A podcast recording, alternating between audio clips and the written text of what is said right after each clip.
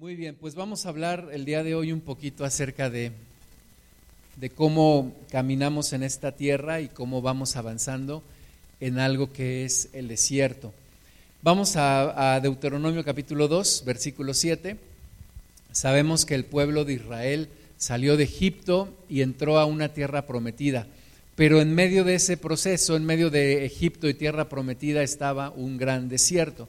Entonces tuvieron que pasar ese desierto, fueron 40 años eh, ahí este, atravesando el desierto. De hecho, no todos entraron, de los que salieron de Egipto, no todos entraron, la gran mayoría se quedó en medio del camino y, bueno, es, es, algo que eh, es una simbología, es un ejemplo, es una parábola, una alegoría de lo que nosotros estamos viviendo. Estamos en medio de esta tierra tratando de, entrar a tierra prometida, que ciertamente no es un lugar físico, sino un lugar espiritual, que es el reino de Dios, y, heredar toda la herencia que Dios tiene para nosotros en el cielo. Entonces estamos en medio también de un desierto, estamos caminando en un desierto. Vamos a ver Deuteronomio capítulo 2, versículo 7, dice, pues Jehová tu Dios te ha bendecido en toda obra de tus manos. Él sabe que andas por este gran desierto. Estos 40 años Jehová tu Dios ha estado contigo y nada te ha faltado.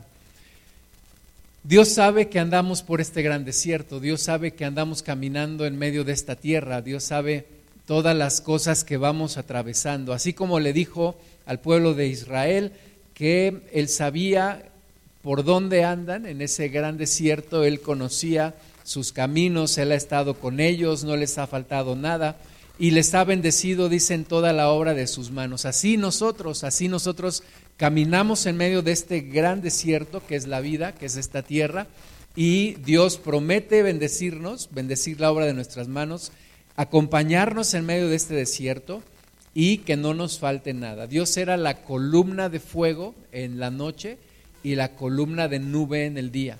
¿Verdad? Que les proveía de calor en la noche, porque en el desierto en las noches hace una, un gran frío, pero en el día hace mucho calor, y Dios estaba ahí como columna de nube en el día, como columna de fuego en la noche, y siempre guiando sus caminos. Y de la misma manera Dios lo hace con nosotros en medio de este gran desierto. Si pensamos en, en, ese, en ese desierto, tal vez has estado en algún lugar, mm, tal vez desértico o medio desértico, y piensas que no hay nada, imagínate, eh, nosotros podemos fácilmente criticar a Israel y decir, pues es que cómo es posible todo lo que fallaron y todo, pero imagínate estar en el desierto, estar, volteas a un lado, volteas al otro y no hay nada, no hay absolutamente nada más que arena y montones de arena y, y, no ves nada y entonces dudas y dices, ¿qué va a pasar conmigo? ¿Qué va a pasar con mis hijos? Tal vez era mejor estar en Egipto. Y fueron toda la serie de dudas que les, que les abordaron a los, a los israelitas. Eh, me platicaba mi pastor Miguel López que cuando él fue a estudiar al Instituto Bíblico a Dallas, Texas, él buscaba un cerro, porque él estaba acostumbrado a que en México hay cerros. Entonces dice que, que, caminaba y caminaba o viajaba en auto buscando un cerro, buscando un lugar donde pudiera a lo mejor recordar el lugar de donde había salido de su, de su nación y lo único que veía eran edificios y tal vez se imaginaba un estadio que era un cerro, pero pues no era un cerro, era un estadio. Y así imagínate los, eh, los israelitas sin ver absolutamente más que arena, el calor del desierto, el frío en la noche y estar ahí en medio y, y la única esperanza que tenían era que Dios estaba con ellos. Y de repente nuestra vida es así, volteamos a un lado, volteamos al otro, parece que todo está fallando, parece que todos están lejos, parece que nadie nos entiende y lo único que podemos hacer es esperar en Dios, porque de repente Dios nos mete también en ciertas situaciones de desierto, en donde lo único que podemos es esperar en Dios. Entonces, el desierto significa ausencia de vida, ausencia de alimento, ausencia de agua, peligro de animales venenosos, escorpiones y serpientes. Y además, eh, recordemos que Dios no los, no los llevó directamente de Egipto a, a, la tierra prometida, sino que rodearon por esta parte que se llama el desierto del Negev. Ellos rodearon, ¿por qué? Porque dijo Dios, si los meto directamente van a ver los pueblos y van a ver las guerras y se me van a espantar y se me van a querer regresar. Entonces lo que Dios hizo fue que rodearan por el desierto y entonces subieran a la tierra prometida. Imagínate las noches ahí, el tabernáculo de reunión, las, las, tiendas alrededor, eh, ordenados por, por tribus y todo, y a la voz de, de las trompetas tenían que partir o tenían que detenerse y levantar el tabernáculo e irse de nuevo. Una vida realmente difícil, ¿verdad? Pero un pueblo verdaderamente especial. Dios estaba con ellos. Dios no estaba con otro pueblo, Dios estaba con este pueblo. Y lo mismo ocurre con nosotros. Tú puedes decir es que la vida es difícil, es que la vida en Cristo es complicada. La vida en Cristo es complicada, la vida sin Cristo es imposible. Es imposible. Es imposible atravesar este desierto si Dios no está contigo. Veamos lo que vivieron algunas, algunas citas de lo que vivió este pueblo de Israel en medio del desierto. Números 20, del 1 al 5, dice, llegaron los hijos de Israel, toda la congregación. De acuerdo al primer censo que se levantó, eran 600 mil hombres que podían pelear en la guerra. Y si lo multiplicas más o menos, digamos, por tres o cuatro, estamos hablando de, de alrededor de dos millones de personas. Imagínate, dos millones de personas en el desierto. Dice que llegaron toda la congregación al desierto de Sin en el mes primero y acampó el pueblo en Cádiz y allí murió María y allí fue sepultada. Además empezaron a, caer, empezaron a morir ahí en el desierto. María, la hermana de Moisés, allí fue sepultada. Y versículo 2, y porque no había agua para la congregación, se juntaron contra Moisés y Aarón y habló el pueblo contra Moisés diciendo, ojalá hubiéramos muerto cuando perecieron nuestros hermanos delante de Jehová. ¿Por qué hiciste venir a la congregación de Jehová a este desierto para que muramos aquí nosotros y nuestras bestias? ¿Y por qué nos has hecho subir de Egipto para traernos a este mal lugar? No es lugar de cementera, de higueras, de viñas, ni de granadas, ni aún de agua para beber. Esto era lo que enfrentaba el pueblo de Israel, ¿verdad? Ese era el verdadero desierto, un desierto donde no había agua, donde no había plantas, donde no había nada. Y entonces de repente ellos se fijaban demasiado en su condición, en su situación, se olvidaban de Dios porque Dios estaba siempre con ellos, pero veían su condición y decían, Moisés, ¿por qué nos traes aquí? ¿Por qué estamos aquí? Se les olvidó que eran esclavos en Egipto y que habían clamado a Dios para que los sacara de ahí. O sea, ellos querían la comodidad, salir de Egipto, meterse a tierra prometida, pero sin batallar, sin sufrir, sin pelear. Pero la vida no es así. El desierto que estamos viviendo, que es esta vida, en esta vida no es el paraíso, esta tierra no es el paraíso, no hay condiciones perfectas en esta tierra sí porque estamos en medio del desierto. Un autor escribió acerca del desierto del Negev y dijo que es una desolación que ni siquiera la imaginación puede adornar con la pompa de la vida y la acción. O sea, estando en el desierto no te puedes imaginar que ese lugar cambiara, que ese lugar tuviera vegetación o tuviera personas o tuviera animales que estuvieran ahí moviéndose. Ese es el desierto. Y tal vez ahora tu vida la veas un poquito así, como qué está pasando, es difícil, es complicado, ¿verdad? Conforme va uno creciendo, en la mayoría de, las, de los casos, en la generalidad de los casos, la vida es más fácil cuando uno es joven o cuando uno es niño. En la mayoría de los casos, porque hay gente que le tocan los trancazos desde niño, ¿no? Desde joven. Pero en la mayoría de los casos cuando eres joven, ay, pues no importa, este, ya se me pasará, ya lo, haré, ya cambiarán las cosas, y, pero conforme vas creciendo y te vas enfrentando a las situaciones difíciles y vas enfrentando desierto tras desierto, situación tras situación, de repente dices, ¿qué estoy haciendo? Ah, dicen que los hombres a los 40 años se preguntan, ¿por qué la vida es tan larga? Y de repente yo veo hacia atrás y digo, qué bueno que ya no tengo que volver a, pasar por esa edad, porque verdaderamente es difícil esta vida, Con Cristo es difícil, sin Cristo es imposible. Pero Dios puede transformar el desierto en un lugar mejor. En Éxodo 15, 22 dice que e hizo Moisés que partiese Israel del Mar Rojo y salieron de Shur y anduvieron tres días por el desierto sin hallar agua. De repente así es nuestra vida.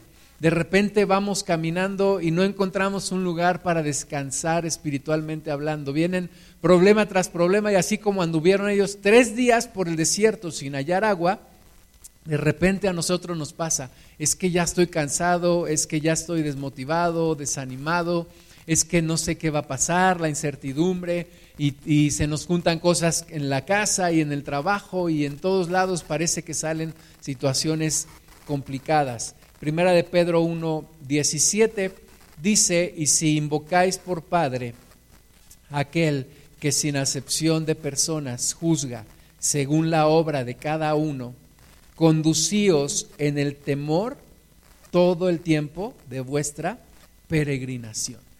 Y eso es lo que no se nos debe de olvidar. Estamos en una, en una peregrinación, o sea, no estamos en la peregrinación de la Virgen de Guadalupe que todos los años va a la, a la basílica, pero peregrinación no tiene que ver con una condición religiosa. Tal vez pudiéramos pensar en, en una migración, que somos migrantes, que somos peregrinos, que vamos de un lugar a otro. A los de Israel se les olvidó que el desierto era temporal, o sea, no iban a vivir ahí todo el tiempo, no era para que se estuvieran quejando todo el tiempo, no era que Dios los iba a meter ahí en el desierto, ese no era el destino, el destino era tierra prometida, pero tenían que atravesar el desierto. La situación no siempre va a ser así en nuestras vidas, no siempre vamos a vivir lo que estamos viviendo hoy.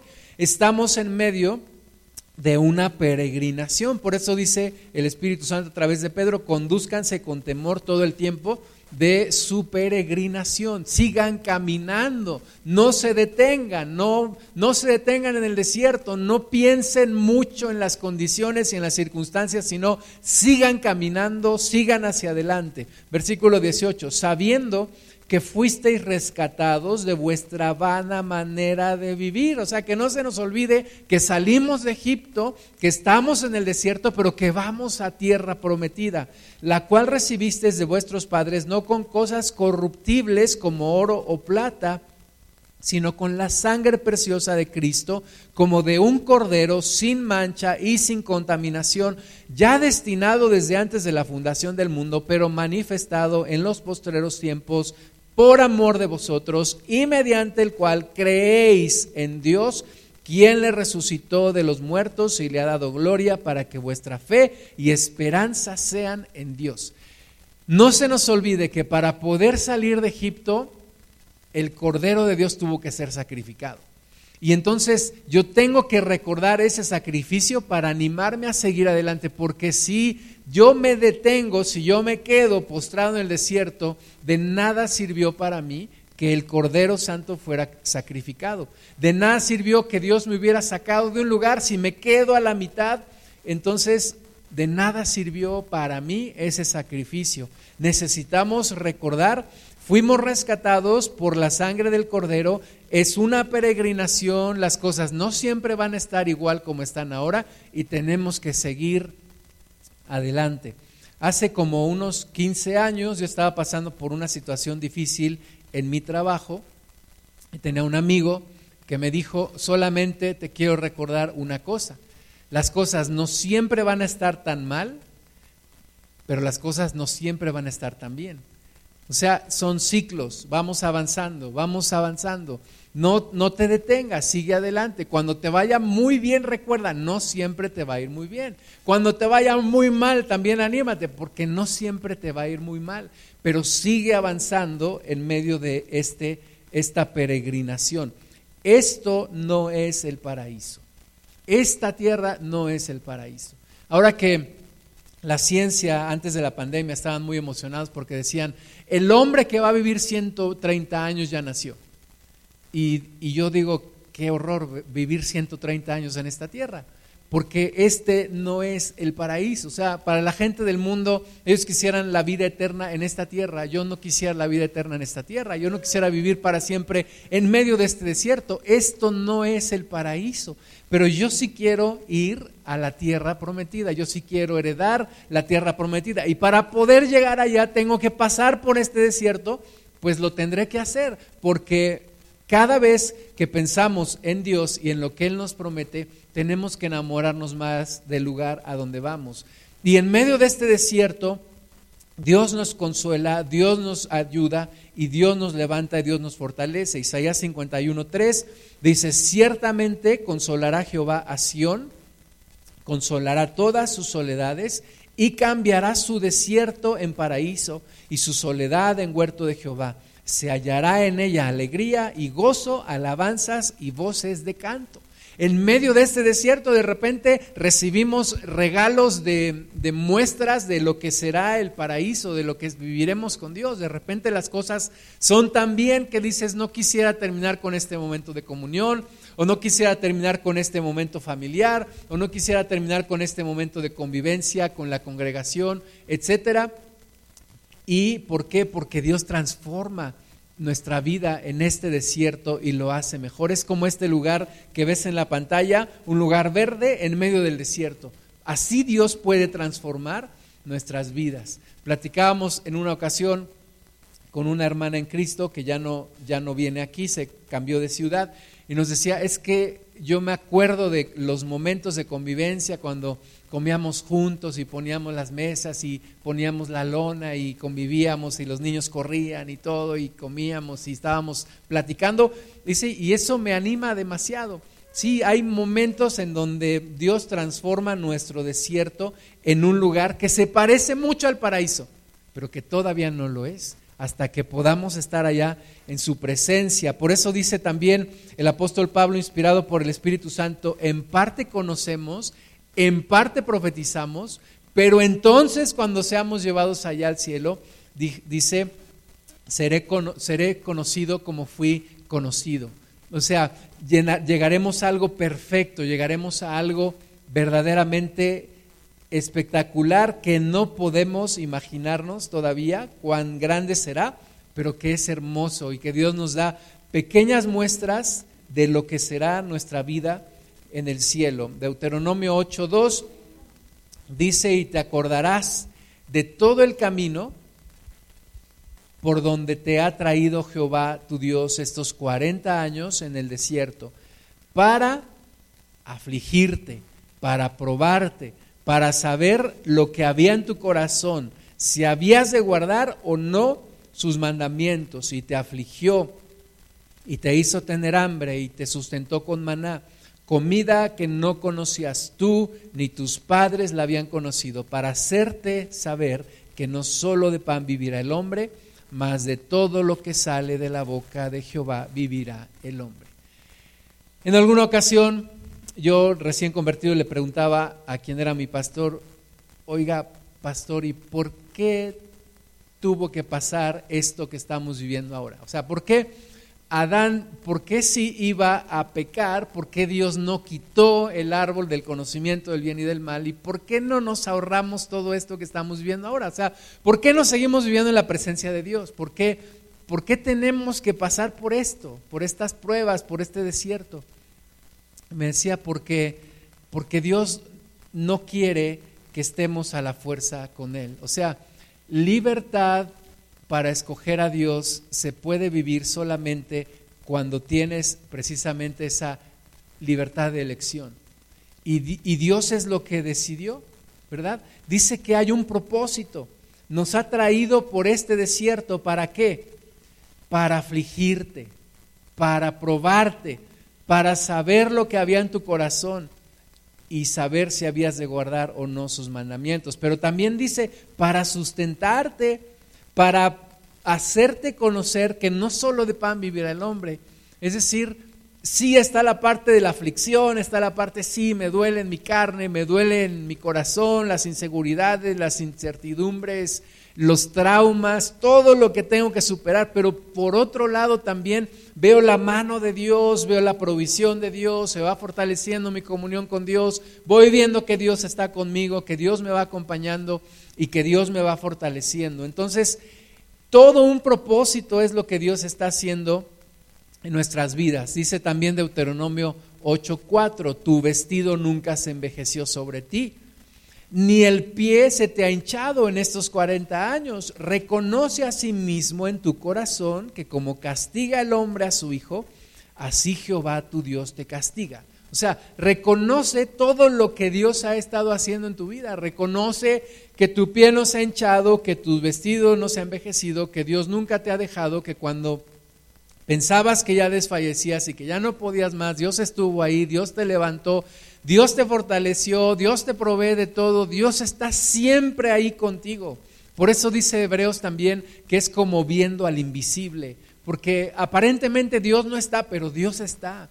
Dios está ahí contigo, Dios está ayudándote a seguir adelante. Entonces, en nuestro peregrinar en el desierto, ¿para qué estamos aquí?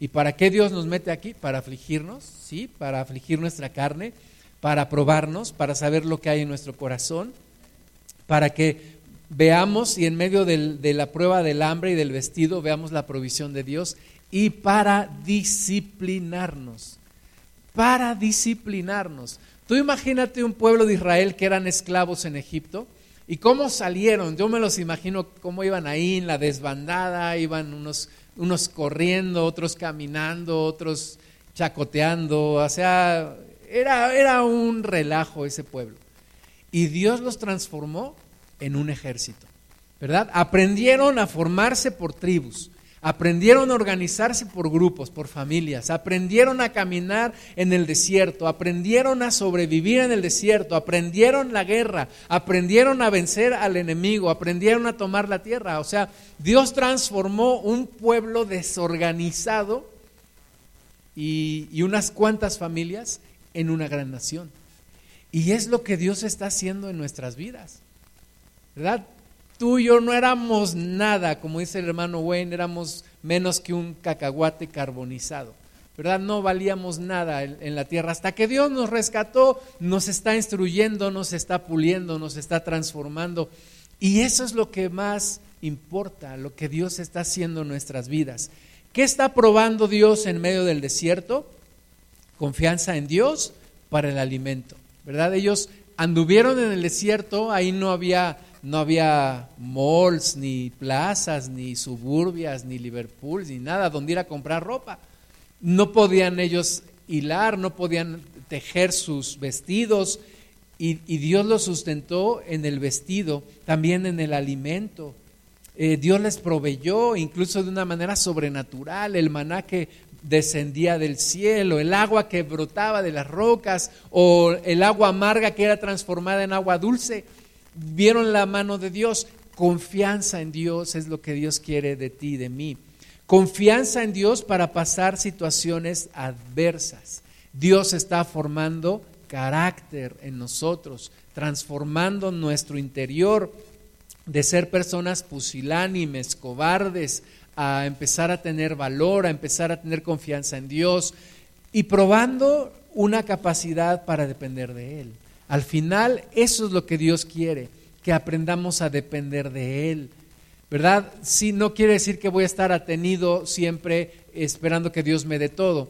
Yo tengo que hacer mi parte, pero al final, al final, al final de todo, mi dependencia es de Dios. Yo sé que Dios está conmigo. Yo sé que Dios estará ahí conmigo. Dios no me dejará. Eso es lo que Dios está probando en nosotros. ¿Y cómo lo prueba? En medio de este gran desierto. Deuteronomio 8:15 dice que te hizo caminar por un desierto grande y espantoso, lleno de serpientes ardientes y de escorpiones y de sed, donde no había agua. Él te sacó agua de la roca del pedernal que te sustentó con maná en el desierto comida que tus padres no habían conocido, afligiéndote y probándote para la postre hacerte bien. Tú y yo ya sabemos lo que es vivir en este desierto sin Dios, que de repente te pasan un montón de cosas. Yo me acuerdo Cuando era niño, mis papás y yo no conocíamos de Dios. Y, una noche simplemente alguien agarró una botella y, rompió la ventana de donde vivíamos, un cuarto ahí que teníamos en la Ciudad de México, una ventana, alguien toma una, una, botella porque, porque yo vi cómo se acercó la botella a la ventana y rompe los vidrios. Y obviamente todos espantados y vivía un tío con nosotros, agarró un cuchillo, como cinco minutos después, ¿verdad? Se salió con el cuchillo, pero salió con el cuchillo. ¿Y qué pasó? ¿Qué? y dices, ¿por qué pasan este tipo de cosas, no? ¿Por qué nos pasan estas cosas y, y, pleitos con la gente de, de las otras, de, los otros cuartos y, problemas y unos vecinos tenían unos perros ahí atrás y un día salimos mi hermana y yo al patio y soltaron los perros y nos estuvieron ladrando y mi papá salió y discutió con el otro señor. O sea, tú y yo sabemos todo lo que ocurre cuando Dios no está con nosotros. Porque dice aquí, es un desierto grande y espantoso, lleno de serpientes, lleno de escorpiones. Sin embargo, cuando Dios estuvo con ellos, no hubo serpientes que los mordieran, ¿verdad? A menos de aquella, aquella ocasión en la que fueron rebeldes a Dios y Dios soltó las serpientes y los anduvieron mordiendo. Pero cuando ellos estuvieron bajo la cobertura de Dios, no hubo serpientes que los mordieran, no hubo escorpiones que los mordieran, no hubo rateros que los atacaran. ¿Por qué? Porque Dios estuvo con ellos. Así en nuestras vidas, tú sabes, te sales de la cobertura de Dios, te expones a todo eso, ¿verdad? Y no es amenaza, es una realidad. Tú y yo nos salimos de la cobertura de Dios y apenas estamos asomando la nariz, el diablo nos, nos empieza a atacar y nos va como en feria. Tú y yo sabemos lo que es caminar en medio del desierto con Dios y sin Dios. Así que mejor confiemos en Dios, tomémonos de su mano y sigamos adelante en medio de este desierto. En medio del desierto, Dios provee. Vamos a ver algunas, algunas citas. Por ejemplo, números 20, versículos 7 y 8. Dice, y habló Jehová a Moisés diciendo, toma la vara y reúne a la congregación, tú, Aarón, tú y Aarón tu hermano, y, y hablad a la peña a vista de ellos, y ella dará su agua, y les sacarás aguas de la peña, y darás a beber a la congregación, a sus bestias. Dios hacía milagros en el desierto, y Dios hace milagros hoy en el desierto. Y situaciones que no sabemos cómo se van a resolver, Dios las resuelve, Dios nos da sabiduría, Dios nos abre camino, Dios está ahí con nosotros. ¿Por qué? Porque Dios se quiere glorificar en nuestras vidas, porque Él es el que nos sacó de Egipto y Él es el que nos quiere meter a tierra prometida. En medio hay un gran desierto, sí, pero Dios dice que estará con nosotros todos los días hasta el fin del mundo, que Él va a estar con nosotros. Jesús dijo, en el mundo tendrán aflicción, pero confíen, yo he vencido al mundo. Así que hay que atravesarlo, hay que confiar en la provisión de Dios y hay que alcanzar el destino que nos hemos trazado en Cristo, porque, porque muchos no, no pudieron entrar a tierra prometida. Primera de Corintios 10, a partir del versículo 1, dice, pero no quiero, hermanos, que ignoréis que nuestros padres todos estuvieron bajo la nube y todos pasaron el mar y todos en Moisés fueron bautizados en la nube y en el mar y todos comieron el mismo alimento espiritual y todos bebieron la misma bebida espiritual, porque bebían de la roca espiritual que los seguía, y la roca era Cristo, pero de los más de ellos no se agradó Dios, por lo cual quedaron postrados en el desierto. Todos vieron los milagros, todos vieron cómo el mar se abría, todos fueron sacados de Egipto, sí, pero no todos llegaron al destino. No todos llegaron allá donde Dios quería que llegaran. Y qué tristeza sería que yo no pudiera llegar a tierra prometida y que me quedara en el desierto. Qué tristeza sería que habiéndome Dios sacado yo no pueda llegar hasta allá. Y no es cosa fácil llegar a tierra prometida. La salvación es gratis. La salvación nos lleva gratuitamente, pero retenerla cuesta retenerla sí nos cuesta. Me, estaba, me, platicaba mi, pastor que vio una, el anuncio de una serie que están sacando en un canal secular muy famoso sobre una mega congregación que está en, en, otro continente que no quiero decir su nombre, pero es una mega super congregación con congregaciones en 130 países del mundo. Y están ahora siendo expuestos a la luz del mundo, a, muchas cosas. Y está en discusión eh, la integridad de los líderes, eh, testimonios de personas, incluso eh, de la misma iglesia, de los mismos miembros, porque, por ejemplo, ellos tenían una o tienen una congregación en Nueva York en donde personas famosas se han convertido y empiezan a congregarse ahí, y la gente nada más va para ver a esas personas famosas. Entonces, te quiero decir que no es fácil caminar por el desierto. Vamos a encontrar un montón de obstáculos, un montón de confusiones. Te quiero decir que esta carrera no es de velocidad, es una carrera de resistencia, es un maratón.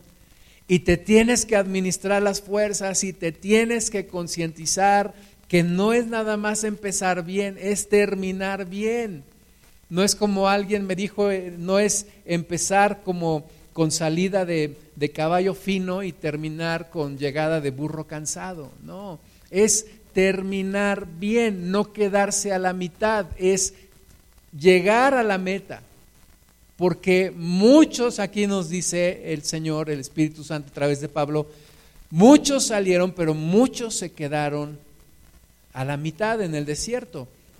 1 Corintios 16. Mas estas cosas sucedieron como ejemplos para nosotros, para que no codiciemos cosas malas como ellos codiciaron, ni seáis idólatras como algunos de ellos, según está escrito, se sentó el pueblo a comer y a beber y se levantó a jugar, ni forniquemos como algunos de ellos fornicaron y cayeron en un día veintitrés mil, ni tentemos al Señor, como también algunos de ellos le tentaron y perecieron por las serpientes, ni murmuréis, como algunos de ellos murmuraron y perecieron por el destructor. Cinco, cinco pecados, cinco obstáculos, cinco lastres que le impidieron a muchos de este pueblo llegar a tierra prometida y que ahora dice que son ejemplo para nosotros, para que no caigamos en lo mismo, no caigamos en, estas cinco cosas, codicia, idolatría, fornicación, tentar al Señor y murmuración, sino que tengamos cuidado y pongamos nuestros ojos en la meta, pongamos nuestros ojos en Jesús y pongamos nuestros ojos en la meta.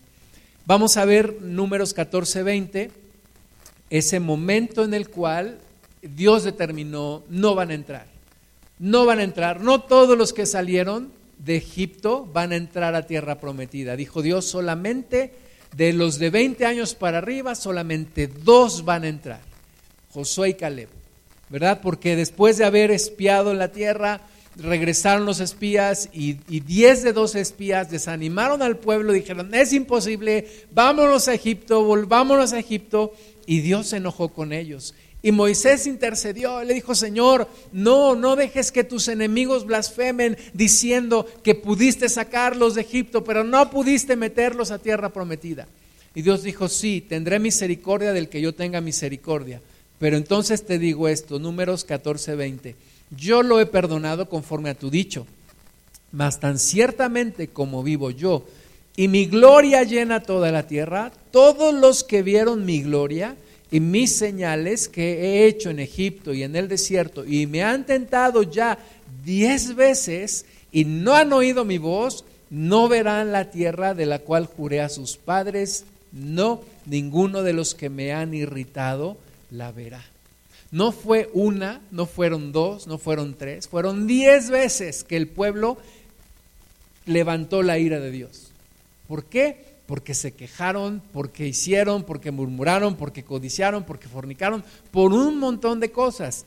Rápidamente veamos los diez pasajes y si te gusta anotar, anota esas diez veces. Éxodo 14, 11, y 12 dice que antes de cruzar el Mar Rojo hubo falta de confianza sobre lo que Dios haría. ¿verdad? Dijeron, no había sepulcros en Egipto para que nos haya sacado y muramos aquí en el desierto. O sea, ahí también medio irónicos, ¿verdad? Que no había suficientes panteones en Egipto. ¿Por qué nos hiciste venir aquí? No estaban murmurando contra Moisés, estaban murmurando contra Dios. Segunda, en las aguas de Mara, en Éxodo 15, 24, ahí murmuraron y dijeron, ¿qué hemos de beber? Murmuraron contra Moisés, de nuevo, no era contra Moisés, era contra Dios. Tercera vez en el desierto de Sin, Éxodo 16, 3, decían otra vez, ojalá hubiéramos muerto por mano de Jehová en la tierra de Egipto. Y empezaron a añorar esos tiempos. ¿Te ha pasado que añoras, ay, cuando yo no, no iba a la iglesia, este, pues me levantaba tarde y me iba a la barbacoa y veía el partido y tomaba mis chelas y, y empezamos a añorar el pasado. Dios está escuchando todo. Para Dios no es crítica constructiva, para Dios se llama murmuración. También en la cuarta vez recogieron más maná de lo indicado. En Éxodo 16, 20, Dios les había dicho, recojan nada más lo que se van a comer en el día. Ah, no, pues recogen de más. ¿Eso qué, eso qué implica? Pues una falta de confianza, ¿verdad? Dijeron, no, ¿qué tal si mañana Dios se le olvida? Y, y no, mejor recojamos más. Quinta vez recogieron en día de reposo no debían de haber recogido en día de reposo, un día antes tuvieron que haber recogido doble, pero no, ellos también fueron y salieron en día de reposo y Dios se enojó y dijo, ¿hasta cuándo van a guardar mis mandamientos y mis leyes? Sexta ocasión, se quejaron otra vez por falta de agua. En Éxodo 17, versículos 2 y 3, dijeron, danos agua para que bebamos. Y Moisés, les dijo, ¿por qué altercáis conmigo? ¿Por qué tentáis a Jehová? Así que el pueblo tuvo ahí sed y murmuró contra Moisés y dijo, ¿por qué nos hiciste subir de Egipto para matarnos de sed a nosotros, a nuestros hijos y a nuestros ganados? O sea, la misma cantaleta de siempre. ¿Por qué nos hiciste salir de Egipto para que ahora muramos en el desierto donde no hay agua, donde no hay nada, donde solo este maná comemos? Y estarse quejando, y estarse quejando, y estarse quejando. Los cristianos de repente nos quejamos mucho también es que para qué Dios nos sacó de allí, es que es bien complicado, y es que es bien difícil, y es que pobre de mí, y es que esto, y es que aquello, y, tenemos esquizofrenia, es que esto, es que esto, lo otro, es que... Y Dios está escuchando, Dios está escuchando, y la liga se estira, y se estira, y se estira, y se estira, hasta que un día se rompió cometieron idolatría con el becerro de oro, todos sabemos esta historia, Éxodo 32 del 7 al 8, Moisés se queda 40 días y 40 noches con Dios en el monte. Y ellos dicen, pues este ya se lo tragó la tierra, vamos a levantarnos otros dioses, le dicen a Aarón, pues vamos a hacer, haznos un becerro de oro para que lo adoremos. Y y Aarón cuando Moisés le pide cuentas, dice, pues yo nada más recogí los zarcillos y los anillos y todo de oro y lo eché en el fuego y salió este becerro y ahora pues lo están adorando, ¿no? Y ahí hubo también una gran mortandad. Número 8, murmuración en Tavera. Número 11.1, aconteció que el pueblo se quejó a idos de Jehová y lo oyó Jehová y ardió su ira y se encendió en ellos fuego de Jehová y consumió uno de los extremos del campamento. Número 9, cuando desearon carne, comer carne, números 11 del 4 al 6, hubo un vivo deseo y empezaron a llorar y dijeron, ¿quién nos diera comer carne? Porque nada más comemos este maná. Ahora sí que maná con lo mismo, maná en la mañana, maná en la tarde, maná en la noche. Queremos comer carne. Y así de repente nos quejamos y, anhelamos y codiciamos. Y número 10, la, la que la gota que derramó el vaso cuando dudaron de que podían entrar a tierra prometida. Y la, congregación dice en, números 14 del 1 al 4, la congregación gritó, dio voces, lloró y, y, y dijeron, vamos a organizarnos, vamos a regresarnos a Egipto. Y otra vez, ojalá muriéramos en la tierra de Egipto o en este desierto, ojalá muriéramos. ¿Y qué crees? que Dios lo escuchó. ¿Y qué crees que pasó? Efectivamente murieron en el desierto. Murieron en el desierto. Cuidado con lo que deseamos, cuidado con lo que decimos, cuidado con lo que pensamos en nuestro corazón, porque Dios escucha. Así que o tenemos de dos sopas, o cambiamos actitud, nos enfocamos hacia adelante, o seguimos lamentándonos que es muy difícil, que es muy complicado, que no podemos, que nos vamos a quedar aquí en medio del desierto, que no podremos salir adelante, que nuestros hijos van a perecer, que la iglesia se va a acabar, que la iglesia se va a consumir. ¿Cómo piensas tú que será el futuro de la iglesia en general dentro de dos, tres, cuatro generaciones más? ¿Qué piensas que será? ¿Qué piensas? Yo de repente pienso, ¿qué será, Señor, de, de, de esta congregación cuando pasen 10, 20, 30 años? ¿Qué será de mi vida? ¿No has pensado tú dentro de 20 años? ¿Dónde estaré? ¿Cómo estará mi fe? ¿Cómo estaré de salud? ¿Cómo estaré físicamente? ¿Cómo estará mi familia? Y, de repente nos asaltan los pensamientos, cada vez es más difícil, cada vez más complicado. Ya ahora muchos jóvenes, incluso cristianos, dicen, yo no me pienso casar, yo no pienso tener hijos. ¿Para qué tener hijos? Nada más para traerlos a este mundo para que sufran. Y dicen, no, yo no, yo no quiero eso.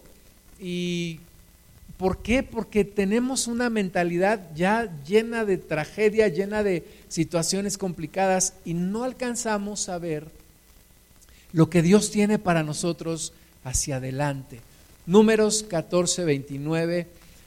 Dios determinó el castigo y dijo, en este desierto caerán vuestros cuerpos todo el número de los que fueron contados entre vosotros de 20 años arriba, los cuales han murmurado contra mí, vosotros a la verdad no entraréis en la tierra por la cual alcé mi mano y juré que os haría habitar en ella, exceptuando a Caleb, hijo de Jefone, y a Josué, hijo de Nun. Pero a vuestros niños, de los cuales dijisteis que serían por presa, yo los introduciré y ellos conocerán la tierra que vosotros despreciasteis. ¿Te imaginas qué triste que Dios me desechara a mí? Qué bueno que Dios eh, tomara a mis hijos, pero qué mal que yo quedara descalificado, que Dios dijera, ¿sabes qué? Ya me tienes, como nosotros decimos, ya me tienes harto, ya me cansaste, ya no es posible, ya te dije una y otra y otra y otra vez y tú sigues y sigues y sigues. Y es como dice mi pastor, sí, Israel salió de Egipto, pero Egipto nunca salió de Israel. ¿verdad? Tenían la mentalidad de esclavos todavía y no pudo el pueblo. No puedo decir que Dios no pudo meterlos, yo creo que el que falló no fue Dios, el que falló fue el pueblo. Y si tú y yo no alcanzamos a entrar a tierra prometida, no es que Dios falle, es que nosotros escogemos nuestro destino. Cada quien escoge su propio destino, cada quien es dueño de su propio destino. Tú eliges, te quedas en el desierto o sigues adelante hasta tierra prometida. Números 14, 32. En cuanto a vosotros, vuestros cuerpos caerán en este desierto y vuestros hijos andarán pastoreando en el desierto 40 años y ellos llevarán vuestras rebeldías hasta que vuestros cuerpos sean consumidos en el desierto, conforme al número de los días de los cuarenta días en que reconocisteis la tierra, llevaréis vuestras iniquidades cuarenta años, un año por cada día, y conoceréis mi castigo. Yo Jehová he hablado, así haré a toda esta multitud perversa que se han juntado contra mí en este desierto, serán consumidos y allí morirán. Y a partir de ahí, mis amados hermanos fueron vueltas por el desierto y vueltas y le decían, oye, Moy, ¿no ya pasamos por aquí? Sí, y vueltas, y vueltas. 40 años, 40 años perdiendo el tiempo en el desierto. ¿Por qué? Porque quedaron descalificados. Y hay mucha gente que nada más está por el desierto dando vueltas. Andan errantes por el desierto, sin avanzar. ¿Por qué? Porque no aceptan el propósito de Dios. Cuando tú y yo no aceptamos el propósito de Dios, nada más andamos dando vueltas y se nos va la vida sin un propósito. ¿verdad? Errantes, desgastándonos y, y perdiendo el tiempo. Pero cuando aceptas el plan de Dios, entonces sí estarás en el desierto, pero ya no andas dando vueltas. Ahora estás avanzando, te estás acercando cada vez más, cada vez más. Imagínate qué tristeza cuando empezaron a morir y ya se murió María, y ya se murió Aarón, y ya se murió Moisés, y ya se murieron todos los de los mayores de 20 años que salieron de Egipto. Uno tras uno empezaron a morir. Y se levantó una generación diferente que logró entrar a la tierra prometida. Eso no nos debe de pasar a ti y a mí. Que entremos todos, que entren nuestros hijos, pero también nosotros, que entremos todos al lugar donde Dios nos, nos tiene prometido. Éxodo 3 del 7 al 8 dice la promesa que Dios les había hecho. Bien he visto la aflicción de mi pueblo que está en Egipto y he oído su clamor a causa de sus exactores, pues he conocido sus angustias y he descendido para librarlos de mano de los egipcios y sacarlos de aquella tierra a una tierra buena y ancha, a tierra que fluye leche y miel, a los lugares del cananeo, del eteo, del amorreo, del fereceo, del leveo y del jebuseo esa era la promesa. O sea, la promesa no era quedarse en el desierto y morirse en el desierto. Dios dijo, los voy a sacar de Egipto, pero los voy a meter a la tierra de Canaán, una buena tierra. Y eso se les olvidó. Eso se les olvidó a ellos. Que el, el desierto era temporal. Era solo un tiempo. Por eso dice el Espíritu Santo a través del apóstol Pablo, esta breve tribulación momentánea no se compara con el cada vez más excelente peso de gloria. Es momentánea la tribulación, es momentáneo este desierto. ¿Cuál es nuestra promesa? Hebreos 11:13, conforme a la fe murieron todos estos sin haber recibido lo prometido, sino mirándolo de lejos y creyéndolo y saludándolo y confesando que eran extranjeros y peregrinos sobre la tierra. Porque los que esto dicen claramente dan a entender que buscan una patria, pues si hubiesen estado pensando en aquella de donde salieron, ciertamente tenían tiempo de volver, pero anhelaban una mejor, esto es celestial, por lo cual Dios no se avergüenza de llamarse Dios de ellos, porque les ha preparado una ciudad. ¿Sabes que en la, en la semana, el lunes, estuvimos en Ciudad de México y fuimos a una, a una plaza, abrieron una tienda de una mueblería suiza o sueca, no me acuerdo, sueca creo, y es la única que, que han abierto en México y entonces, pues ya te imaginarás, había un montón de gente, un montón de gente, además la abrieron en un lugar por donde yo estudiaba la primaria. En ese lugar había unas fábricas, había unas vías del tren, y entonces cuando había, cuando había pelea en mi, en mi escuela, en mi secundaria, pues las peleas eran ahí, ahí por esas fábricas, entonces ahí se juntaban, nos juntábamos todos los chamacos a ver la pelea, ¿no?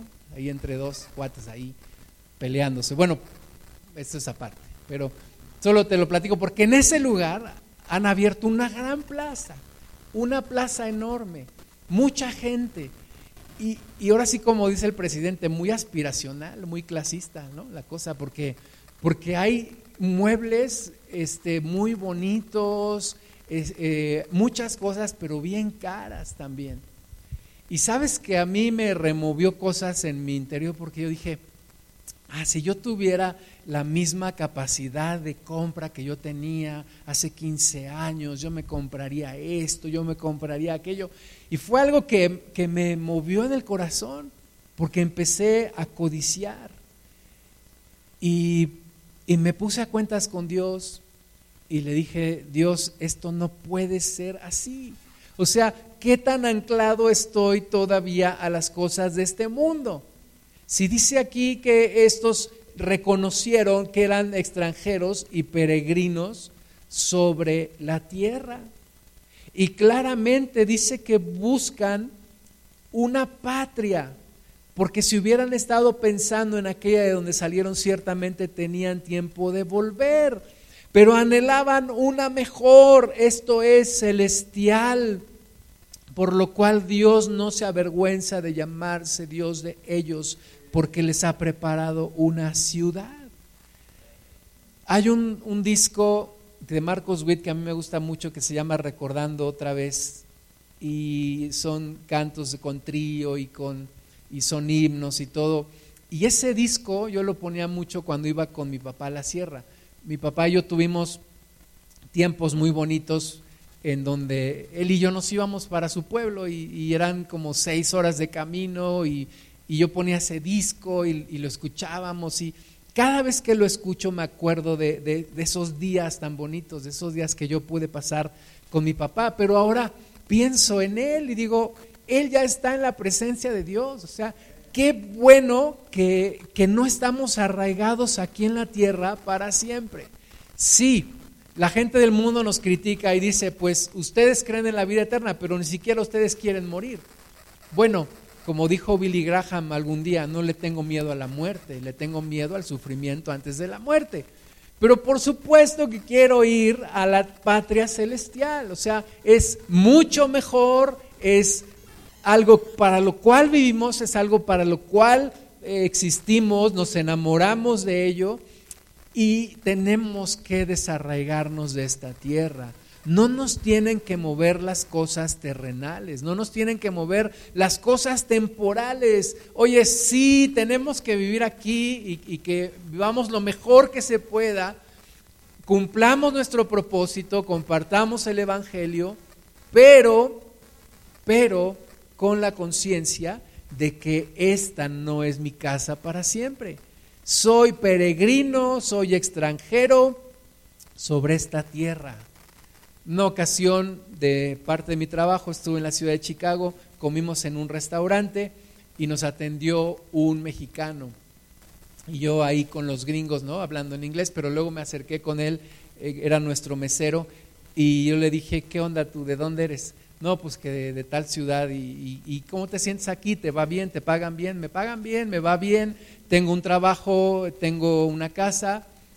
Me dijo, pero Nunca dejarás de ser un arrimado en un país que no es tu país.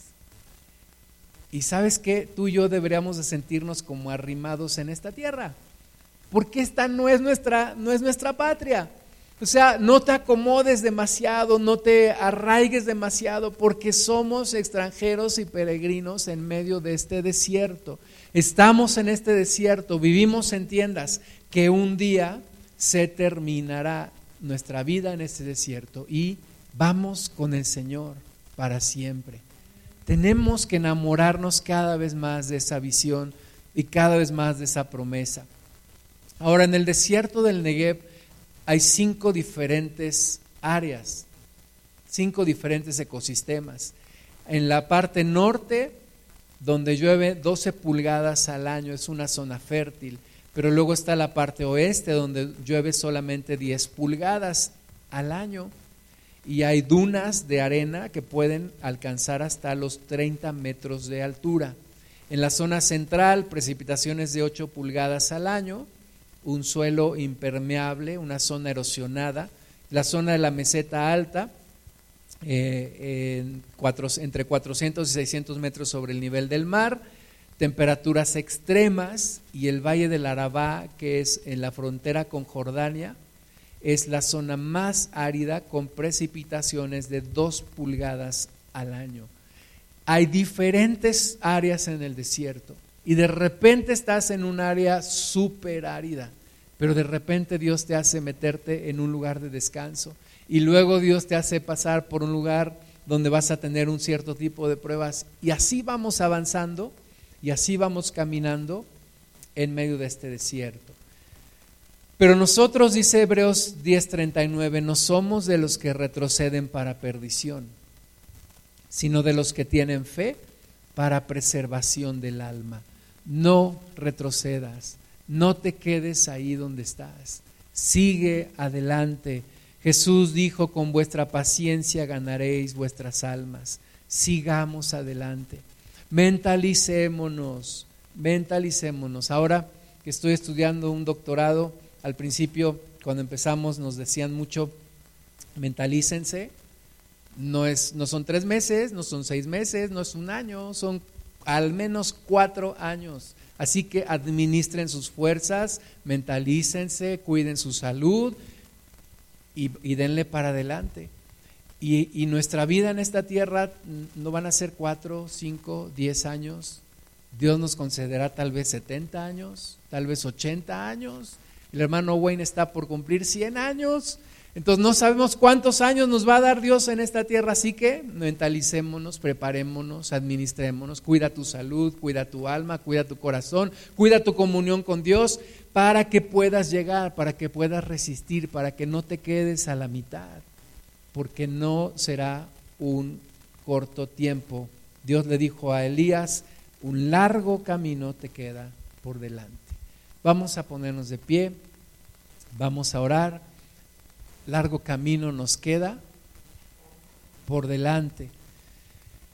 Y en medio de este desierto, Señor, levantamos nuestro corazón delante de ti.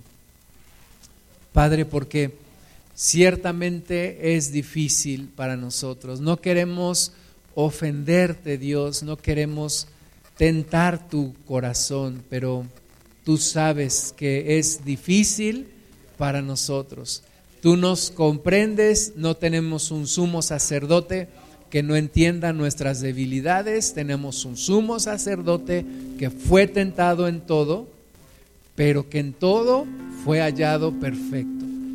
Y Señor, dice tu palabra que era necesario que participases de carne y de sangre para podernos entender, para podernos comprender. Padre, levanto delante de ti a mis hermanas, a mis hermanos, especialmente, Señor, a quienes están cansados y trabajados. Especialmente, Dios Santo, a quienes están atribulados o recuperándose de una situación adversa, de una situación difícil.